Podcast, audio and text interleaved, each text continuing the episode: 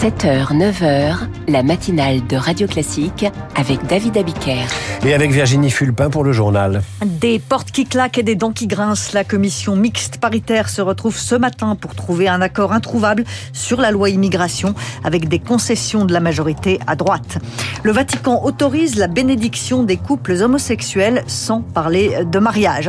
Et puis l'inflation ralentit peut-être, mais pas partout. Les mutuelles augmentent leurs tarifs de plus de 8% en 2024. Et juste après le journal, l'éditorial de Guillaume Tabar qui reviendra sur la longue, longue, longue nuit de la commission mixte paritaire. Et puis à 8h15, le président du MEDEF, Patrick Martin, sera l'invité de la matinale. Au programme, évidemment, la loi immigration, telle que ne l'ont pas encore voté les parlementaires, les régularisations sur les emplois en tension et l'emploi des seniors. La commission mixte paritaire se retrouve à 10h30 ce matin. Une nuit de réflexion et les 14 parlementaires vont tenter de trouver un accord introuvable sur le projet de loi immigration. Le chemin est fléché, vous prenez à droite et encore à droite. C'est uniquement dans cette direction qu'un accord pourra être trouvé. On l'a vu avec le retour du délit de séjour irrégulier ou la création d'une caution pour les étudiants étrangers.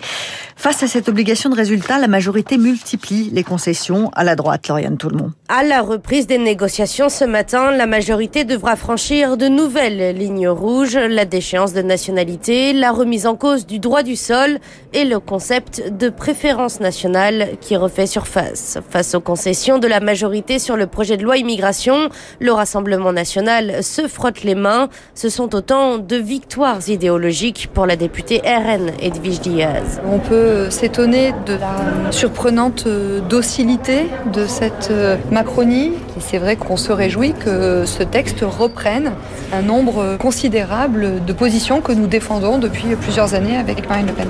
Minoritaire dans les négociations, la gauche est médusée. C'est même la fin du front républicain pour la sénatrice PS Marie-Pierre de la Gontrie. C'est très grave ce qu'on vit dans cette commission. On voit tout à coup s'effondrer absolument toutes les digues qui ont pu exister pendant longtemps. On voit revenir un climat de la France aux Français et c'est ce contre quoi on s'est tous battus à gauche mais au-delà, c'est-à-dire au centre dans la droite républicaine. Il faut un texte coûte que coûte. Le message d'Emmanuel Macron pourrait finir de fracturer la majorité. Au vote à l'Assemblée ce soir, plusieurs voix pourraient venir à manquer dans la Macronie. Le reportage de Lauriane Tout-le-Monde au bout de la nuit à l'Assemblée nationale. Gérald Darmanin, le ministre de l'Intérieur, redit ce matin qu'il pense bien qu'un accord va être trouvé. Les 14 parlementaires se retrouvent à 10h30 ce matin et en cas d'accord, un vote au Sénat en début d'après-midi et à l'Assemblée en fin de journée. Ce projet de loi crispe les élus, mais pas seulement. Des manifestations ont eu lieu hier soir dans plusieurs villes françaises. Plusieurs milliers de personnes se sont notamment retrouvées à Paris pour appeler à la résistance. Le Vatican autorise la bénédiction des couples homosexuels. Ah, c'est une révolution dans l'Église, une révolution encadrée. Tout de même, le Vatican autorise cette bénédiction à condition qu'elle soit effectuée en dehors des rituels liturgiques. Pas question de parler de mariage religieux pour ces couples, mais Timothée de Montgolfier, président de l'association Devenir un en Christ, c'est surtout une reconnaissance des personnes homosexuelles au sein de l'Église catholique. Le malheur dans beaucoup d'églises paroissiales, c'est que les croyants LGBT sont un petit peu réduits à leur situation de vie, à leur sexualité. Tous ces petits pas qui sont faits envers ces croyants, bah, c'est une vraie étape qui permet d'un petit peu de normaliser les croyants LGBT et de se dire que on fait partie de l'église catholique pleinement. On n'est pas sur un petit strapontin, on est avec tous les croyants. Et ça, c'est très très positif parce qu'il y en a encore beaucoup qui, lorsqu'ils se découvrent homosexuels, sont très taisants au sein des communautés paroissiales de peur du regard des autres, de peur de se faire exclure. Là, ça permet de normaliser puisque le pape vient nous dire que Dieu bénit les personnes en couple homosexuel. Des propos recueillis par Marine Salaville. Plus de 110 morts dans un séisme au nord-ouest de la Chine. Cette nuit, l'épicentre est situé à 1300 km de Pékin et aussi de nombreux blessés. Les tarifs des mutuelles vont beaucoup augmenter. Rester en bonne santé, ça coûte cher, oui, de plus en plus cher même. Les mutuelles augmentent leurs tarifs.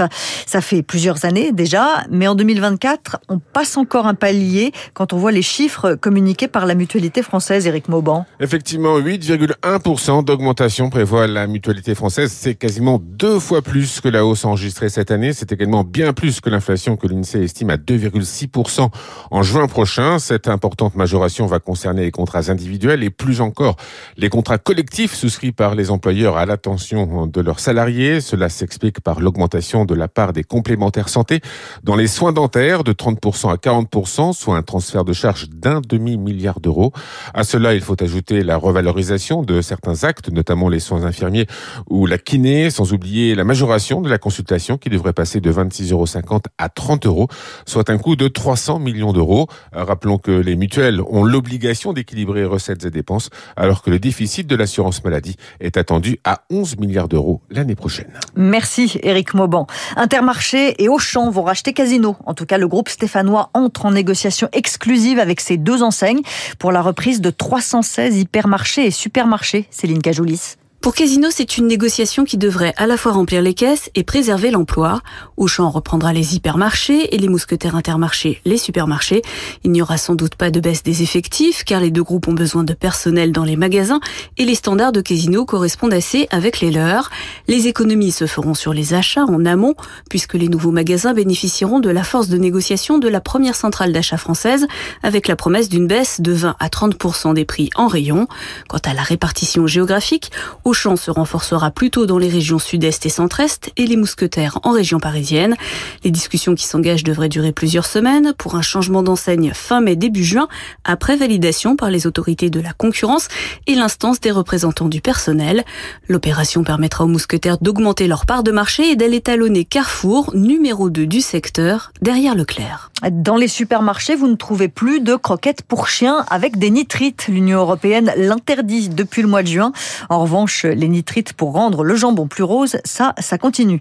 Si vous habitez euh, en région parisienne et que vous prenez votre voiture ce matin euh, dans le nord de Paris, sachez que l'autoroute A1 est fermée dans les deux sens à hauteur euh, de Roissy après un accident. La vie en rose et en plastique. Barbie, star incontestée de cette année 2023 qui s'achève grâce au film, bien sûr. 5 millions d'entrées en France. Il y aura des Barbies pour les enfants dans les paquets cadeaux mais pas que pour les enfants. On savait déjà que les adultes s'amusaient beaucoup avec les Lego. Ils jouent aussi à la poupée, Servane de Pastre.